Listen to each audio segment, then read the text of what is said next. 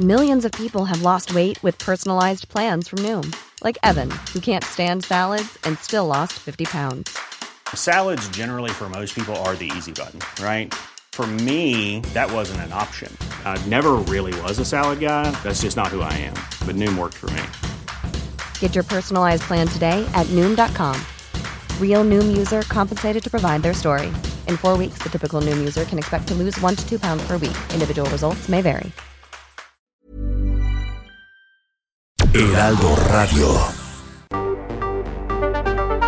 El Heraldo Radio presenta Cámara de Origen, un nuevo espacio para enterarnos del trabajo de las legisladoras y legisladores en los Congresos de México. En Cámara de Origen tiene la palabra Carlos Zúñiga Pérez.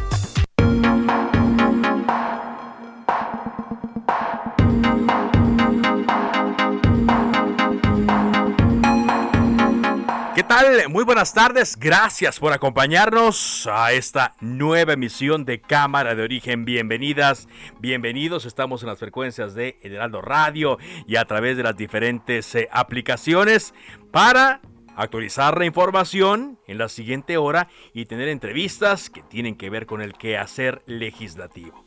Quédese con nosotros y participe a través de las distintas redes sociales en las cuales estamos en contacto directo. Arroba CarlosZUP, así me puede encontrar. Por lo pronto, y como lo hacemos todos los días, vamos a escuchar cómo va la información a esta hora del día. Vamos a proponer como embajadora para Panamá a la senadora suplente Jesusa Rodríguez.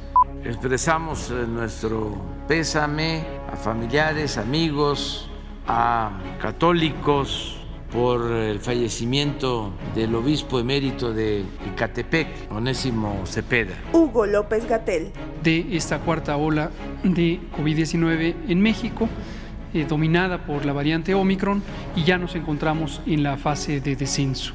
Lo esperable es que esta fase de descenso se mantenga eh, en las siguientes semanas, posiblemente a una velocidad semejante al ascenso. Movimiento Ciudadano se manifiesta en San Lázaro y en el Senado por la detención de José Manuel del Río Virgen. Salomón Chertorivsky, diputado de Movimiento Ciudadano. Una injusticia absoluta, no hay una sola prueba, no hay un testigo, no hay una declaración, no hay alguien que acuse. Eh, es una cosa de verdad demencial pensar que puede haber un autor intelectual de un asesinato cuando no hay un actor material. Olga Sánchez Cordero. Quiero aclarar puntualmente que la mesa directiva no, ni ningún senador, hemos dado instrucción alguna para obstruir el trabajo de los periodistas que están en la fuente de este Senado. He dado instrucciones de que esto no vuelva a ocurrir y no estábamos enteradas, hablé ahorita con mis compañeras y ofrezco disculpas a los y las periodistas que en este momento ya están nuevamente con nosotros. Y esta es más de la información del día. Por cierto, se me pasó.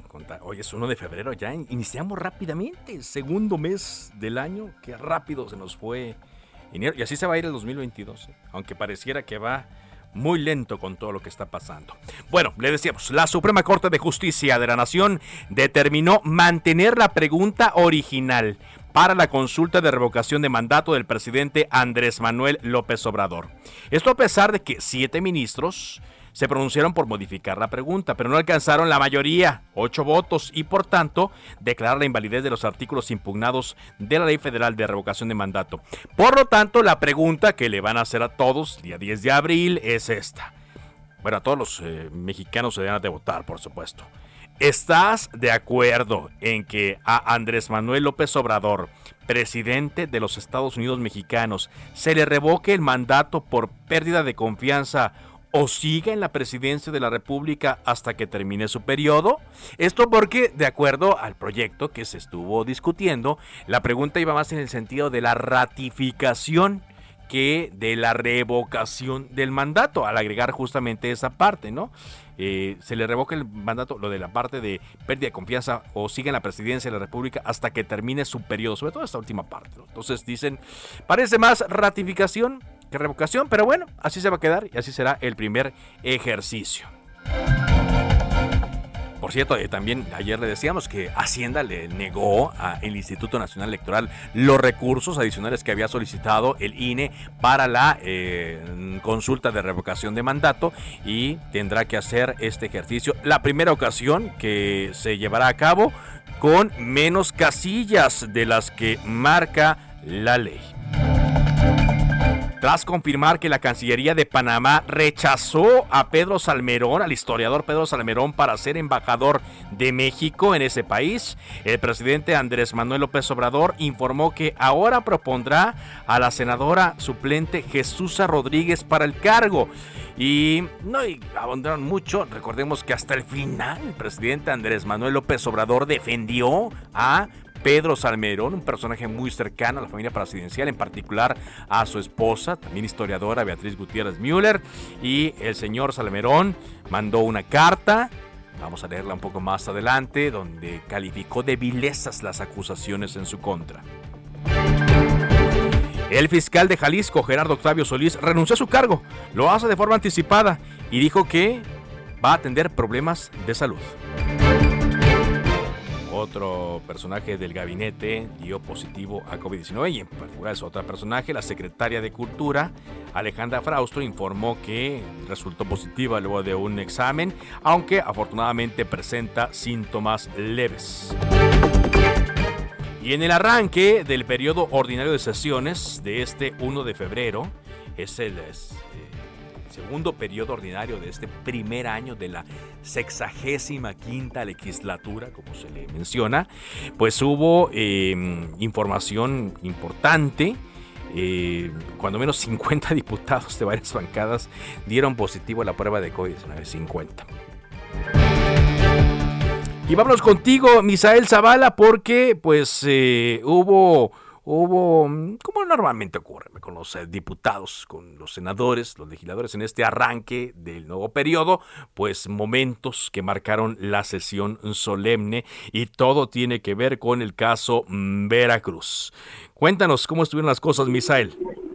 Carlos, buenas tardes, buenas tardes al auditorio. Efectivamente, pues hubo en este Senado de la República un arranque del periodo ordinario de sesiones eh, pues con un choque entre Morena y los partidos de oposición, ya que el senador Dante Delgado pidió que en esta misma sesión se debata la reapertura de la comisión especial sobre estos casos que se reúnen eh, de abuso de autoridad en Veracruz. El senador Delgado subió a la tribuna y levantó la voz contra senadores de Morena porque pues fueron los que echaron abajo la comisión especial de Veracruz, la cual eh, pues reunía casos de abuso de autoridad del gobierno veracruzano. Al menos se habla de 90 casos de este tipo por parte del gobierno de Veracruz, según eh, los informes que recibió esta comisión. En este sentido, pues el senador eh, pidió respeto, ya que eh, pues calificó como una barbarie en la que se ha caído, porque pues prefieren los senadores morenistas quedar bien con el poder político del país que pues garantizar justicia y seguridad a la ciudadanía veracruzana. El legislador de la bancada naranja pidió que se abra este mismo día el debate para eh, ver si es viable una comisión especial, es decir, el senador Dante Delgado quiere revivir esta comisión especial, pero pues los morenistas han frenado de tajo esta situación, han dicho que no van a apoyar una comisión que golpee políticamente al gobernador de Veracruz, Huitláhuac García, mucho menos van a abrir otras comisiones especiales para indagar a otros gobiernos estatales. En, en respuesta, la presidenta de la mesa directiva del Senado, Olga Sánchez Cordero, exigió respeto al senador Dante Delgado, ya que pues él eh, pues en tribuna estaba eh, gritando eh, pues cosas en contra de los morenistas, estaba gritando que bueno pues ahí había una protección por parte del gobierno federal y también de los legisladores y los senadores morenistas al gobernador de Veracruz. En esta sesión también el coordinador de Morena en el Senado, Ricardo Monreal, sostuvo que es una nueva etapa de la vida parlamentaria y eh, bueno pues exige mayor tolerancia respeto y diálogo demostró eh, pues eh, en esta eh, en este inicio de sesión van a eh, procurar el diálogo los senadores de Morena ya que hay reformas importantes Carlos como la reforma eh, eléctrica que vendrá también aquí a la Cámara de Senadores después de que sea avalada en la Cámara de Diputados. En estos momentos, pues todavía se está discutiendo este tema de la Comisión de Veracruz. Vamos a esperar unos minutos más que eh, pues eh, haya una votación para saber si se reabre este caso o se deja para otras sesiones la discusión de esta comisión especial de Veracruz, Carlos. Bueno, pues ahí, ahí el asunto. Ahí es donde va, a estar el meollo. Claro, esto es solo una parte, ¿no? El tema Veracruz. Ya después, cuando vengan las discusiones de las reformas, cuando vengan las discusiones de las iniciativas, evidentemente, evidentemente, pues vamos a, encontrar otro tipo de enfrentación, de enfrentación confrontaciones, perdón, confrontaciones entre los legisladores.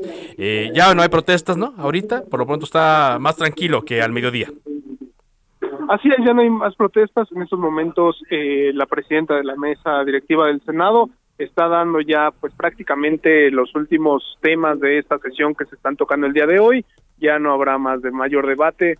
Eh, fue una sesión que al principio inició intensa, Carlos, pero en esos momentos, pues ya los senadores de la República están un poco más calmados y ya menos, eh, con menos gritos y estrencias como el inicio de esta sesión. Ya en unos minutos más esperemos que esta sesión concluya con, eh, el, con la apertura ya eh, oficial de este periodo ordinario de sesión. Muy bien. Muchas gracias por este reporte. Gracias, Carlos. Buena tarde. Buena tarde, Misael eh, Zavala. Y ahora vámonos contigo, Elia Castillo, porque el eh, presidente de la mesa directiva de la Cámara de Diputados dice que van a esperar a que el presidente Andrés Manuel López Obrador envíe una iniciativa en materia político-electoral. Pero eh, vamos a ver qué más, de qué más se habló el día de hoy adelante.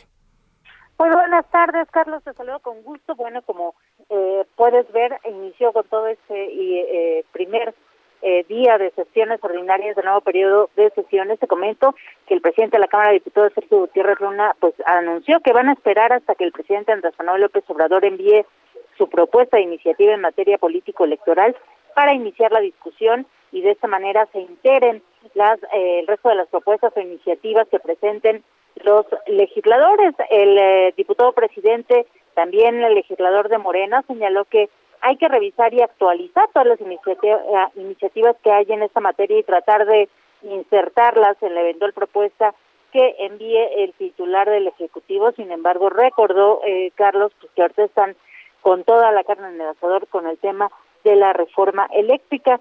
Así que bueno, pues desahoran primero esta eh, reforma y están a la espera de que el titular del Ejecutivo mande su propuesta para la tan anunciada reforma político-electoral. Eh, te comento, Carlos, que al ser cuestionado sobre la negativa de la Secretaría de Hacienda y Crédito Público de otorgar esta ampliación presupuestal, uh, presupuestal por 1.738 millones de pesos al INE para realizar la consulta de revocación de mandato, pues el diputado presidente exigió al órgano electoral que cumpla con la ley, ajuste su presupuesto e instale las 161 mil casillas para la consulta de revocación de mandato el próximo 10 de abril, que recordemos, lo ha dicho reiteradamente, no solo el consejero presidente Lorenzo Córdoba, sino el resto de los consejeros, pues es prácticamente imposible que con estos recursos se puedan instalar el total de las casillas. Así es, así es. La, pues la lana no les va a alcanzar para todo lo que marca la ley, pero tienen que llevarla a cabo y definitivamente sí habrá consulta de revocación de mandato, pero con menos casillas de las que marca eh, la, la ley. Muchas gracias por este reporte. Muy buena tarde, Carlos. Por cierto, rápidamente le comento que, eh, como le adelantamos aquí la semana pasada en la entrevista con Jorge Triana, quien es el vicecoordinador y vocero de los diputados del Partido Acción Nacional, hoy acudieron al los eh, panistas, diputados panistas al INE, dicen para presentar de forma eh, pues ya eh, institucional su propuesta de reforma electoral y usó las instalaciones del grupo parlamentario del PAN del INE para dar por iniciado el segundo periodo ordinario de sesiones en donde se pronunciaron con los primeros defensores y garantes de instituciones. Bueno, pues es lo que hacen ahora los legisladores.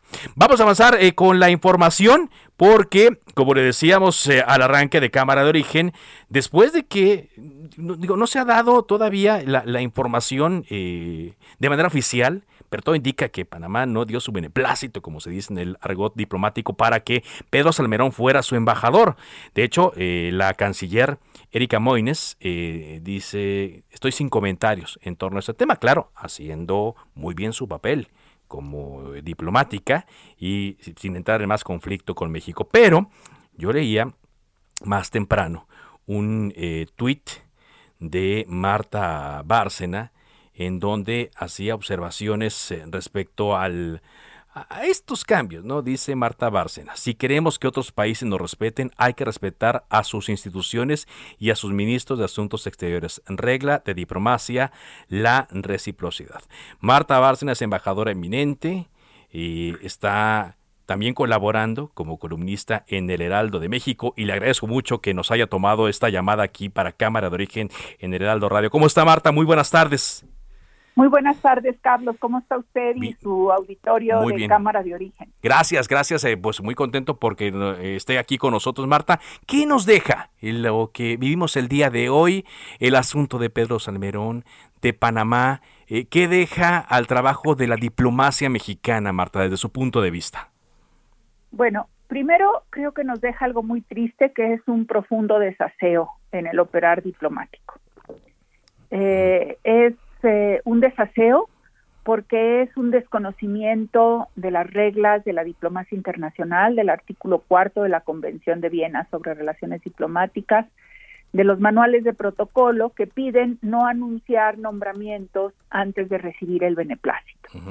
Y los últimos nombramientos se anunciaron antes siquiera que se hubiera solicitado el beneplácito a los países receptores y eh, en muchos casos a los colegas del servicio exterior que van a tener, van a llegar a un fin de su función, se les avisó con un día de anticipación antes de que se hiciera el anuncio. Esto significa un enorme desaseo, una enorme falta de respeto a las personas y a las normas que rigen la diplomacia. En segundo lugar, eh, muy probablemente por este desaseo y por estos anuncios públicos, y como ahora tenemos las redes sociales, pues se hizo viral. Bueno, bueno. A ver, ahí se me cortó un poquito la comunicación con Marta Bárcena, la voy a retomar en un momento. Eh, Ah, vamos a, vamos a una cara. Por pronto le comento rápidamente en torno a este asunto que la senadora Nancy de la Sierra, con quien platicamos aquí, dice, el rechazo de Pedro Salmerón como embajador de México en Panamá es un logro de todas las mujeres que lo denunciaron y fueron revictimizadas por parte de los medios, dice, las instituciones y su propio acosador. Esta victoria se logró a pesar de y no gracias al poder que respaldó a un acosador. Nunca lo olvidaremos, es lo que dice Nancy de la Sierra, con quien platicamos aquí hace poco más de una semana. Ella nos decía eh, pues que iban a, estudiar bien su caso. Ya más adelante, en declaraciones a otros medios, mencionó que trabajarían porque en la Comisión de Relaciones Exteriores del Senado de la República se rechazara a eh, Pedro Salmarón como embajador en Panamá. Bueno, pues eh, la voz se hizo eh, mayor y pues eh, ya no se nombró. Perdón, aquí estamos de vuelta, embajadora, discúlpenos usted, pero nos decía que había un trabajo desaseado y hablaba del caso de cómo se habían hecho virales los nombres antes incluso de que el trabajo diplomático se hubiera hecho para que estas personas llegaran a ocupar los cargos a los que se les nominó. No, no algo pasa, ¿eh? Algo sucede y no sé si sea nuestro, el celular o nuestro, nuestro enlace, pero se, se corta la, la, comunicación con Marta Bárcena. Ahí, Marta, ¿me escucha? No, se cortó.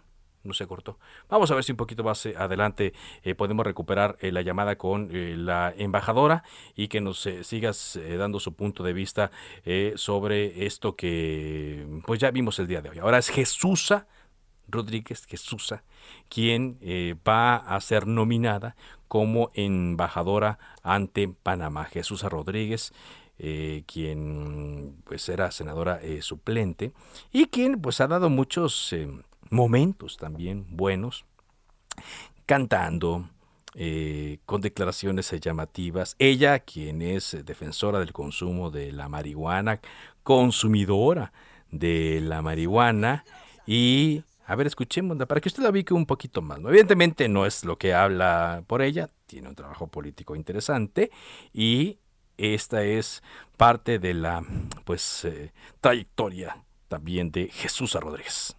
Dicen que soy peligrosa. Me asocian con Satanás. Pero en el closet me fuman para poderse relajar. No es cosa de promoverme, ni de alentar mi consumo. Es cuestión de libertades.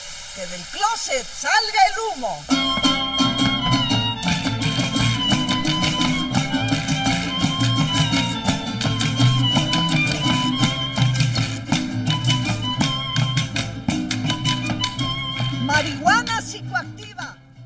Está, genio figura. Y como esta, hay muchas este, declaraciones de Jesús Rodríguez. Un día le preguntaron en el Canal 11, en un programa de John Ackerman, ¿no? Sobre la alimentación vegana y ella dijo, comer cadáveres de animales es nuestro propio suicidio. El solo hecho de faltarle al respeto a la vida de un ser que tiene un sistema nervioso central y que es un ser sintiente, eh, sintiente, corrijo, es una forma no ética de pasar por este planeta. Eh, Marta Bárcena, la recupero, ¿cómo está? Bien, gracias, Aquí, Carlos. Una disculpa. Un duende, ¿verdad? Sí, exactamente. Bueno, me decía usted de, de, de ese trabajo, ¿no? Desaseado que, que, que, que, se daba. Y hablaba usted de que muchos de los personajes eh, pues, se enteraron un día antes, incluso antes de que se cabildeara, o no, como eh, normalmente debe hacerse en, en, en el arco diplomático. El exactamente, exactamente que, que, que ocupen este cargo, ¿no? Así es. Entonces, esta falta, este desaseo o esta falta de cumplimiento con las normas diplomáticas que no son un capricho de, de, de, del Servicio Exterior mexicano o del Servicio Exterior de Estados Unidos o del de Panamá. Son normas que hemos acordado todos los países justamente para evitar que haya roces innecesarios en las relaciones entre los estados. Entonces, el procedimiento indica que antes de hacer público un nombramiento, se eh, solicita el beneplácito del país receptor. El país receptor tiene, cada uno tiene procesos diferentes. Por ejemplo, en Estados Unidos, toda solicitud de beneplácito pasa por la revisión de las agencias de inteligencia de los Estados Unidos, por obvias razones. Uh -huh. En países los tienen que aprobar el primer ministro y el presidente. En otros países, al contrario, es la Cancillería la que tiene eh, la prerrogativa de otorgar el beneplácito. Pero cuando pasa un cierto periodo de tiempo y no hay respuesta, se entiende que esa solicitud no fue bien recibida y normalmente el país que, eh, que pidió el beneplácito retira la solicitud. Lo que pasó en el caso del señor Salmerón es que se hizo público su nombramiento antes de que siquiera se solicitara el beneplácito. Hubo esta, eh, pues, escándalo en redes, si lo podemos llamar, o uh -huh, denuncias, uh -huh. y al parecer el gobierno de Panamá hizo saber la Cancillería panameña a la Cancillería mexicana que ante lo que leía en la prensa, quizás sería conveniente que el gobierno de México ni siquiera presentara la solicitud de beneplácito. Uh -huh, uh -huh.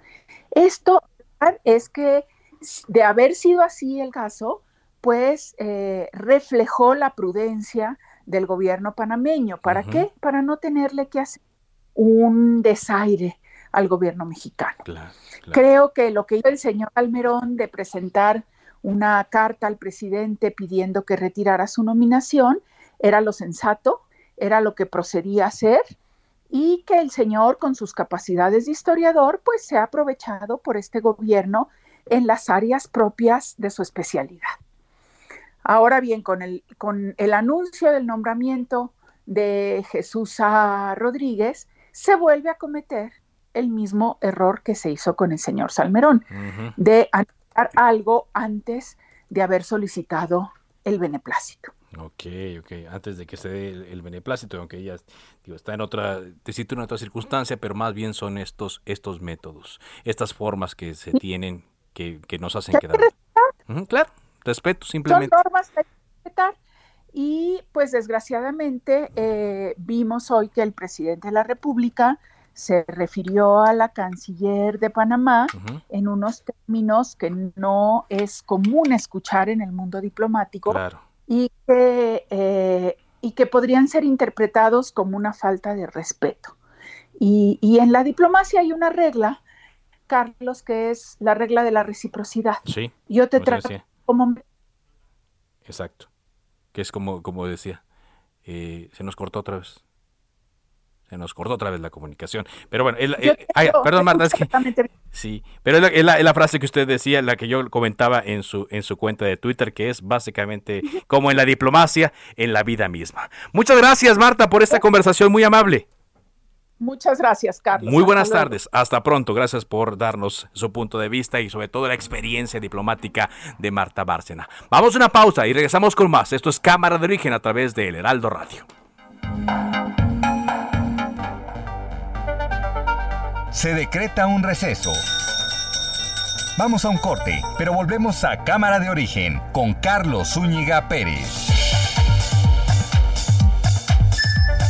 Heraldo Radio. La HCL se comparte, se ve y ahora también se escucha.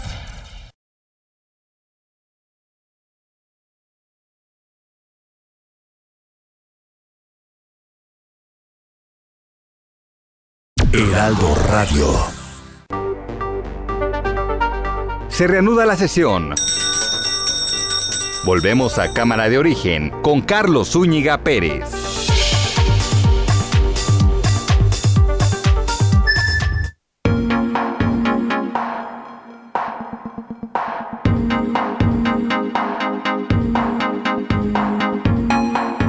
Avanzamos en la información, 4 de la tarde con 30 minutos, tiempo del centro de México. Estamos en Cámara de Origen a través de Heraldo Radio. Estoy leyendo un tuit de el secretario de Seguridad Omar García Harfuch, quien da cuenta de otro hecho violento en la alcaldía Escapotzalco. Apenas el viernes le contábamos uno aquí, hoy ocurrió otro. otro. Cuéntanos, Javier Ruiz, ¿de qué se trata? Hola, Carlos, ¿qué tal? Excelente tarde. Como bien lo mencionas, Carlos, pues otro suceso de violencia donde desafortunadamente fallece un hombre de aproximadamente 35 a 40 años de edad y resulta lesionada más una mujer también con impactos de arma de fuego. Los hechos ocurrieron justamente en la calle 9 y la calle 16, esto es en la alcaldía de Azcapotzalco, en la colonia del Gas, pues únicamente lo que han referido algunos testigos es que llegaron sujetos y sin mediar palabras atacaron a esta pareja. El hombre al menos recibió cuatro impactos de arma de fuego, llegaron paramédicos, de diferentes corporaciones, principalmente de la Cruz Roja Americana y del Escuadrón de Rescate y Urgencias Médicas. Sin embargo, pues no pudieron salvar la vida a este hombre, cual no ha sido identificado. La mujer fue trasladada a bordo de una ambulancia hacia el hospital Rubén Leñero. Se reporta, pues, desafortunadamente grave. Y como bien lo mencionas, el secretario Omar García Harfus, pues ya mencionaba que también esta persona, pues, la que desafortunadamente falleció, pues ya tenía, pues, algunos Hey, it's Ryan Reynolds, and I'm here with Keith, co star of my upcoming film, If, only in theaters, May 17th. Do you want to tell people the big news?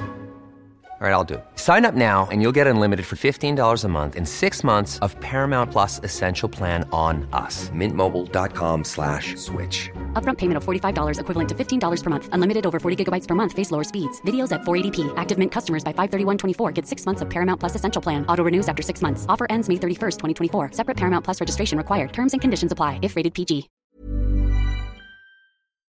al reclusorio, al menos se hablaba de seis. Y es por ello que ya también realizan las investigaciones correspondientes de los peritos de esta alcaldía. De momento, sí. por que tenemos, Carlos. fíjate que eh, tú me mencionas un muerto, yo la misma redacción la tengo, la misma información, corrijo, la tengo de la redacción de mis compañeros de Telediario, que es un muerto, pero el, el secretario habla de dos. Dice en su tuit, en Azcapotzalco hubo una agresión directa a tres civiles, dos perdieron la vida y uno de ellos cuenta con seis ingresos a distintos reclusorios. Entonces eh, yo también estoy averiguando de quién se trataría la otra persona que habría fallecido de acuerdo al tuit de Omar García Jarpuch.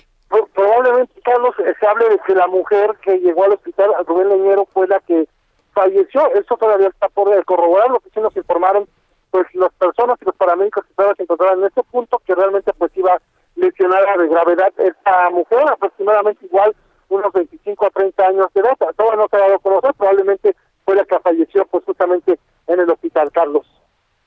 Gracias, muchas gracias, Javier. Estamos atentos, Leo. Muy buenas tardes. Bueno, retomamos materia aquí en Cámara de Origen porque eh, se está ampliando ya, o más bien, los legisladores están ampliando, pensando en ampliar el número de foros del Parlamento abierto. Iván Saldaña, a ver, cuéntanos cómo está esta idea. Así es, Carlos, amigos del auditorio, buenas tardes. Sí, pues se considera, se prevé ampliar el número de foros de Parlamento abiertos sobre la iniciativa de reforma eléctrica del presidente Andrés Manuel López Obrador, porque acordaron invitar a los empresarios de compañías que han sido señaladas en el debate público del tema, como a de Oxxo, por ejemplo, Bimbo o Walmart, y también solicitarán nuevamente la presencia de los gobernadores de los estados del país en estos foros de Parlamento abierto. Ellos participaron al inicio, pero se está considerando, bueno, más bien se aprobó, es un mandato ya de la Junta de Coordinación invitar a estos personajes. Este acuerdo fue el se tomó el día de hoy en la Junta de Coordinación Política, la reunión que tuvieron previo a las sesiones, a fin de girar las invitaciones correspondientes y con ello definir nuevas fechas y horarios. Eh, pues parte de eso lo detalló en conferencia de prensa Rubén Moreira, el presidente de la Jocopo y coordinador de los diputados del PRI, se le preguntó al legislador sobre el llamado del presidente de la República, Andrés Manuel Obrador, a dar prioridad a las reformas eléctrica, electoral y a la Guardia Nacional, que el Congreso den prioridad. Él dijo, el Congreso tiene su propia ruta, dentro de esta ruta está desahogar iniciativas. Si nosotros recibimos iniciativas, pues las tenemos que atender en los términos de la ley. Reiteró que el PRI considera que la discusión de la reforma eléctrica en comisiones y en el Pleno de la Cámara debe ser después de las elecciones del próximo mes de junio, que van a haber elecciones en seis estados. Dice que el PRI se mantiene, sin embargo, esta postura inmediatamente después, pues casi unos minutos después, porque ahí estaban presentes ambos, la postura pues chocó con la del coordinador de Morena, Ignacio Mier, quien paralelamente pues reiteró que buscarán que la reforma eléctrica cuando menos esa de las tres que, eh, constitucionales que se tienen programadas eh, que va a enviar, que bueno, dos todavía por enviar del Ejecutivo, pues que se discuta antes del 30 de abril cuando cierra el nuevo periodo ordinario de sesiones, que por cierto arrancó el día de hoy, Carlos, que abarca del primero de febrero al 30 de abril. Morena va a buscar, quiere, reiteró Ignacio Miera, el líder de los diputados, que se discuta dentro de este periodo. Carlos. se discuta, es lo que quieren, pero pues ahí, ahí tendrá que ver, ¿no? Tendrá que ver eh, mucho la negociación y sobre todo lo que mencionamos aquí desde el año pasado, la postura del Partido Revolucionario Institucional que seguirá siendo el fiel en esta balanza. Muchas gracias por este reporte. Buenas tardes a todos. Bueno, ayer comentábamos que el gobernador de Veracruz, Cuitláhuac García, envió al Congreso de Veracruz una iniciativa para derogar el delito de ultrajes a la autoridad. Esto por una recomendación de la Comisión Nacional de Derechos Humanos y también por todas las críticas eh, que le ha llevado el utilizar este delito para enfrentar a sus adversarios políticos. Está con nosotros Ruth Callejas, ella es diputada local del partido Movimiento Ciudadano en Veracruz. ¿Qué tal, diputada? ¿Cómo le va? Bien, buenas tardes. Aquí trabajando en el Congreso. Qué bueno, nos da gusto. ¿Ya llegó esta iniciativa del gobernador para eh, derogar este delito?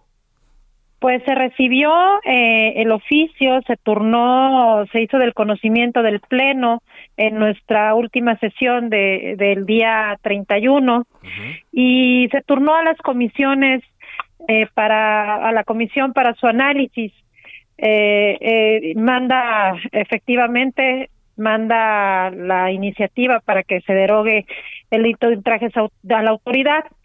Sin embargo, este bueno, esta hay que sumarla a las dos iniciativas que ya se habían presentado previamente el, eh, por el grupo del PT y del PAN. Y pues bueno, estamos en espera que la comisión dictamine y se suba el dictamen a discusión y, y esperemos que nos citen a una extraordinaria para poder sesionar y votar estos dictámenes. Ahora, dice el gobernador que quedaría un vacío legal si es que se deroga y, e, este delito y, pues no, no queda otro que lo sustituya. ¿Cuál es su punto de vista, diputado, de esto que mencionó el gobernador? No, no hay ningún vacío legal.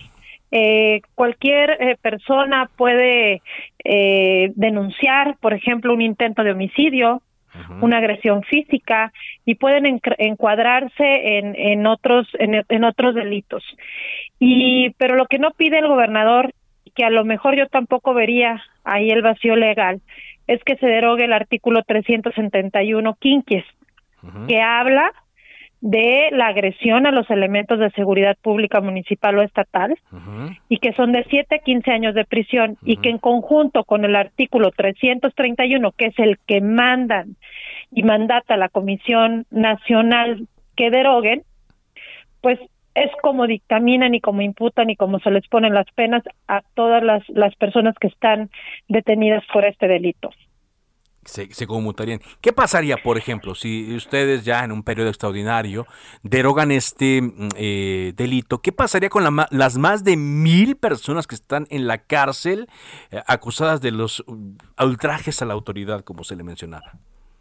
Pues tendrían eh, la posibilidad de revisar y de, por medio de un amparo y de otros eh, mecanismos legales, solicitar su libertad y aquellos que, que no tengan una imputación diferente de otro delito, y si así lo deciden los juzgadores, salir en libertad. El tema aquí es un asunto también político. Diputado, estoy platicando con Ruth Callejas, diputada local del Partido Movimiento Ciudadano en Veracruz. Eh, no se va a aceptar que se utilizó este delito para eh, encarcelar a algunos adversarios eh, políticos, que se abusó de este delito y que yo no sé si por eh, homicidio, por robo por algún otro hecho que afecte a la sociedad haya tantos presos, ¿no? 1033 de marzo a la fecha por ultrajes a la autoridad. no, no se acepta esto, no se enmienda al 100% el error y pareciera que pues esto quedaría aquí. La pregunta de muchas personas, y se la hago a usted, diputada, es, ¿así van a quedar las cosas? Es decir, eh, la comisión para investigar los posibles abusos de autoridad en Veracruz se tuvo que deshacer acá en el Senado. ¿No, va, ¿No se va a llegar a más allá en este tema? Yo creo que debe de llegarse más allá. Hace un, unos momentos, a mediodía, que venía yo llegando al Congreso del Estado, me topé con una manifestación de familiares que piden que ya se derogue ese delito. Los atendimos aquí en el Congreso del Estado, mis compañeros del PAN, eh, del PT y una servidora, y pues eh, ellos piden que ya el Congreso sesione, que ya se derogue para ellos poder hacer los siguientes pasos. Si ellos hablan de pedirle al Estado, les rezarse el daño. ¿Por qué? Porque van a tener un daño moral, económico, psicológico, esta, estas víctimas o estos eh, presuntos eh, inocentes que están por este delito. Entonces, claro que no va a quedar ahí. Yo, yo sí creo que los familiares van a emprender eh, una lucha y nos lo, nos lo comentaron, van a emprender una lucha para una justicia social. Y, este es un tema, eh, ellos lo comentaron hace rato, un tema que ha afectado a muchas familias veracruzanas y, y que no solo afecta y ellos lo decían, puede ser tu hijo, tu primo, tu papá, a cualquiera le puede pasar. Y pues se trata de que no haya más injusticias. Hay que respetar, sí, a las instituciones, a los elementos de seguridad pública, pero no a, a, a, base de coacción o de, o de delitos que no tienen razón de ser que no tienen razón de ser. Ahora, eh, diputada Ruth Callejas, hoy se habló mucho del tema de José Manuel del Río Virgen, sus compañeros legisladores a nivel federal, senadores y diputados federales tomaron la tribuna. Em, ¿Qué se dice allá en Veracruz? ¿Qué, ¿Qué noticias nos tiene en torno a este caso? Pues bueno, eh, José Manuel del Río eh, fue detenido, como ya lo saben y saben la mayoría de la ciudadanía, eh, toda la historia, cómo ha venido desenvolviéndose desde diciembre a la fecha. Y yo solo quiero ser puntual en algo. Eh, yo atendí a la petición de la familia de preguntar a la fiscalía en su comparecencia de qué estaba pasando, de que si era un preso político, si era una revancha política porque el senador Monreal había venido a Veracruz. Y bueno, la fiscal eh, contestó que, que no, que no era así, que, que pues no iba a defender delincuentes, cosa que me preocupa porque pues todos somos eh, de acuerdo a la, a la nueva ley y el nuevo sistema de justicia eh, todos somos inocentes hasta que no se nos compruebe lo contrario. Entonces, eh, yo sí creo que, que tenemos que luchar desde la ciudadanía y no por un tema político a que no siga pasando esto. Y puse de ejemplo también los otros presos que están eh, por por tener opiniones diversas al gobierno y que han sido eh, encarcelados por por eso. Y bueno, estamos esperando, se le concedió un amparo en la suspensión definitiva en el amparo, pero le deja al juez de control que él él sea en la audiencia constitucional que, que, lo, que lo conceda o no. Exacto. Pues le agradezco mucho que nos haya dado luz y tan pronto eh, se dé entrada a esta iniciativa y se sepa si hay un periodo extraordinario, nos volveremos a comunicar para ver cómo, cómo son los trabajos para derogar este delito. Muchas gracias, diputada. Muchas gracias y estamos aquí a la orden. Muy amable por esta información y una cosa es que se envíe, otra cosa es que quede el trabajo y que también las cosas no queden así nada más. ¿eh? Hay que investigar más. Y platicaremos sobre este asunto un poco más adelante, el tema de eh, José del Río Virgen y Veracruz. Por lo pronto, escuchemos este reporte de Cintia Stettin en torno al Congreso de la Ciudad de México. Cintia. ¿Qué tal? Muy buenas tardes, Carlos, a ti en el auditorio. Pues comentarte que esta ocasión Morena dijo que apoyará la prohibición de toros en la Ciudad de México siempre y cuando se someta a una consulta ciudadana, pues para conocer eh, la opinión de todos los capitalinos respecto a este tema. En otro punto, pues comentarte que Morena presentó hoy una iniciativa para reducir en un 50% el financiamiento público a los partidos políticos en la capital. Comentarte pues que esto podría ser aprobado hasta septiembre próximo y podría entrar en vigor en 2023. Es la información que tenemos. Muy bien, gracias, muchas gracias Cintia. Seguimos pendientes, muy buenas tardes. Eh, mañana y pasado mañana seguramente le tendremos aquí eh, más de el trabajo que se espera para el Congreso de la Ciudad de México. Hay eh, discusiones que están pendientes en torno a leyes que podrían beneficiar a la capital y también eh, hay em, información que quedó en el tintero, por ejemplo, el asunto de las corridas de toros. A ver, a ver qué tal, qué tal queda este caso. Bueno, también eh, le decíamos, eh, hoy que inició el periodo ordinario mm, de sesiones de este, de este segundo año de la bueno, segundo periodo, corrijo, del primer año de la sexagésima quinta legislatura. Saludo con mucho gusto a Clemente Castañeda, coordinador de los senadores de Movimiento Ciudadano. ¿Qué tal, Clemente? ¿Qué tal, Carlos? ¿Cómo estás? Muy buenas tardes para ti, para todo tu auditorio. Qué gusto escucharte. Igualmente, muchas gracias. ¿Cómo les fue en su reunión plenaria? ¿Qué asuntos son los que eh, trataron y a los que les van a poner lupa en este nuevo periodo? La verdad es que fue una reunión eh, plenaria muy productiva porque el grupo parlamentario pues tuvo la oportunidad de ir fijando posiciones o reafirmando más bien posiciones que ya habíamos tomado con anterioridad, definir nuestra propia agenda y ser muy claros en dónde estamos parados frente a la agenda de la mayoría, porque también hay que decirlo, pues la correlación de fuerzas eh, le favorece a Morena, al presidente y a sus aliados. Y ahí tuvimos oportunidad de refrendar lo que hemos venido diciendo en otras ocasiones. Frente al tema de la reforma eléctrica, Movimiento Ciudadano no va a dar ni un paso atrás, al contrario, vamos a aprovechar esta discusión para impulsar una agenda determinante en materia de energías renovables, energías verdes y oponernos, por supuesto, a la reforma tal cual la está planteando el presidente de la República, que es regresiva y que no ha podido justificar, por cierto, cómo es que van a bajar los precios de la electricidad, cuando todo mundo lo que ha dicho es que producir energía va a ser no solamente más contaminante, sino más caro. Segundo, que tampoco nos vamos a prestar a una reforma electoral que lo que pretende hacer es debilitar al Instituto Nacional Electoral y, por cierto, a los partidos políticos, entre otros a las oposiciones. Y tercero, que en materia de seguridad, pues lo que hace falta es una gran discusión autocrítica que empiece por reconocer que el modelo de seguridad que planteó este gobierno fracasó y que la militarización del país que hoy quieren constitucionalizar, es otra de las iniciativas de Morena, pues no tiene condiciones para pasar, cuando menos de parte del Movimiento Ciudadano. Ahí iniciamos esta discusión, este periodo que tendrá, sin lugar a dudas, pues estos tres elementos sobre la mesa. Tres elementos sobre la mesa. Y mm, pues vemos esta Em, posición de los partidos de oposición, la posición de los eh, partidos aliados a Morena, eh, Clemente, y no se ve una eh, factibilidad de acuerdo, pero mucha gente se preguntará en qué sí, en qué sí pueden trabajar en conjunto, qué iniciativas creen que sí podrán sacar adelante.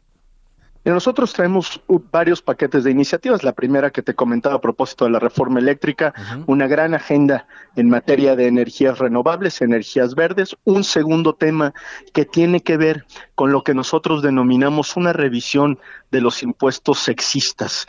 ¿Cuáles son esos ah, impuestos?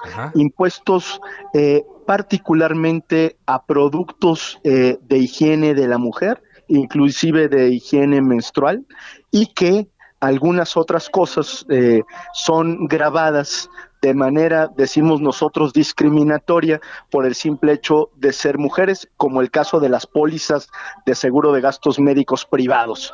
Si tú revisas eh, cuánto cuesta una póliza de seguro de gastos médicos a un hombre y a una mujer, pues nos damos cuenta que las mujeres eh, les cuesta mucho más cuando quieren contratar seguros privados y me parece que eso es un tema que hay que revisar. No podemos estar eh, discriminando y tiene que haber una revisión integral del tema. Y un, y un tercer tema que no se debe de de pasar eh, por alto, tiene que ver eh, con toda la revisión de la agenda de derechos, particularmente de derechos indígenas, y toda la legislación en torno a la consulta de los pueblos originarios.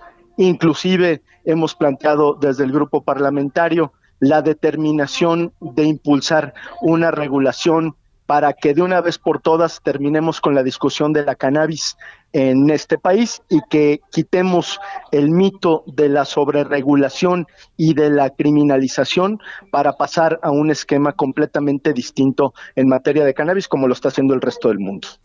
Como lo está haciendo el resto del mundo. Ahora, hoy los vimos, Clemente, otra vez eh, con el tema de José Manuel Rigo Virgen, aprovechando el inicio en la sesión eh, solemne ¿Qué podemos esperar en este caso? Y le preguntaba a una colega, eh, bueno, diputada en eh, Veracruz, si así se van a quedar las cosas, nada más en el Estado. Le, repito la pregunta a usted, ¿qué podemos esperar en el tema de José Manuel del Río Virgen? Y si ya ahí mueren, ya no va a haber ninguna investigación de abusos de, de autoridad en Veracruz. Uy, perdimos la comunicación. En un momento regreso con eh, Clemente Castañeda para que me dé este punto de vista sobre el caso de José Manuel eh, del Río Virgen. Le comentábamos, lo, veíamos al, al arranque, eh, pues legisladores, tanto senadores como diputados, aprovecharon esta sesión solemne en el Congreso de la Unión para eh, protestar y solicitar desde tribuna eh, la liberación de José Manuel del Río Virgen quien está preso en Veracruz desde el 22 de diciembre, acusado de ser el autor intelectual de un homicidio. Ahora sí le escucho con su respuesta, Clemente, en torno al caso José Manuel del Río Virgen. No, decía que el caso de José Manuel del Río es justo un caso que no puede quedar en el olvido y en la impunidad.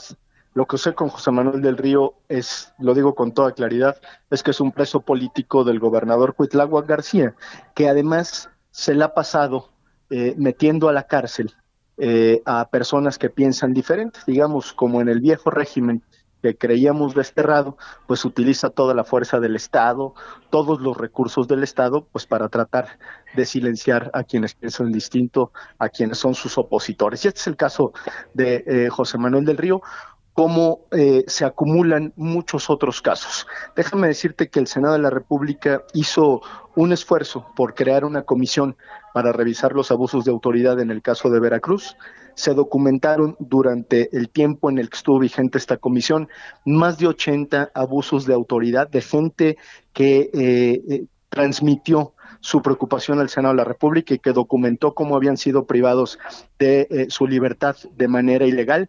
Pero hay más de mil personas hoy en la cárcel en Veracruz por eh, delitos que jamás cometieron y que a todas luces son un abuso de autoridad de parte del gobierno del estado de Veracruz y de su gobernador Cuitlagua García. Justo hoy, en el Senado de la República, hubo un debate muy intenso sobre la situación de Veracruz, nosotros somos de la idea de no quitar el dedo del renglón, que se haga justicia para José Manuel del Río, que salga libre, pero que al mismo tiempo podamos eh, aprovechar esta oportunidad para denunciar los miles, repito, de casos similares y que se haga justicia lo antes posible. Hay un proceso de descomposición en Veracruz terrible y nosotros hemos dicho que Morena, sus aliados y su mayoría tienen que hacerse responsables de las atrocidades que se están cometiendo ahí. Clemente, muchas gracias por esta entrevista aquí en Cámara de Origen y vamos platicando conforme las iniciativas comiencen a discutirse. Muchísimas gracias, te mando un abrazo. Muy amable Clemente Castañeda, senador de Movimiento Ciudadano, coordinador de esta bancada. Bueno, coordinador ya de Movimiento Ciudadano, ya que recordemos que hubo un enroque con Dante Delgado, quien también dirigió este partido. Bueno, antes de despedirnos, eh, hubo una elección ayer con novedades para mm, pues, la selección de un nuevo dirigente sindical y Ricardo Aldana resultó electo como secretario general del Sindicato de Trabajadores Petroleros de la República Mexicana. Aunque él fue tesorero del sindicato en la época en la que Carlos Romero de Champs ungía como mm, líder, dice que la relación con Carlos Romero está rota. Marca distancia del ex líder petrolero, quien eh, ya se retiró, y dice que este distanciamiento inició a finales del 2018, cuando sus visiones sobre lo que le convenía al sindicato petrolero se fueron hacia lados distintos. Hubo una elección con votación electrónica, hubo también, como era de esperarse, pues eh, eh, visos según algunas declaraciones de trampa, pero ya hay nuevo sindicato. Hay nuevo líder del sindicato. Llegamos hacia la parte final. Gracias. Siga en Heraldo Radio. Por ahora es cuanto. Se cita para el próximo programa. Cámara de origen, a la misma hora, por las frecuencias de El Heraldo Radio. Se levanta la sesión. Heraldo Radio 98.5 FM, una estación de Heraldo Media Group, transmitiendo desde Avenida Insurgente Sur 1271, Torre Carrachi, con 100.000 watts de potencia radiada.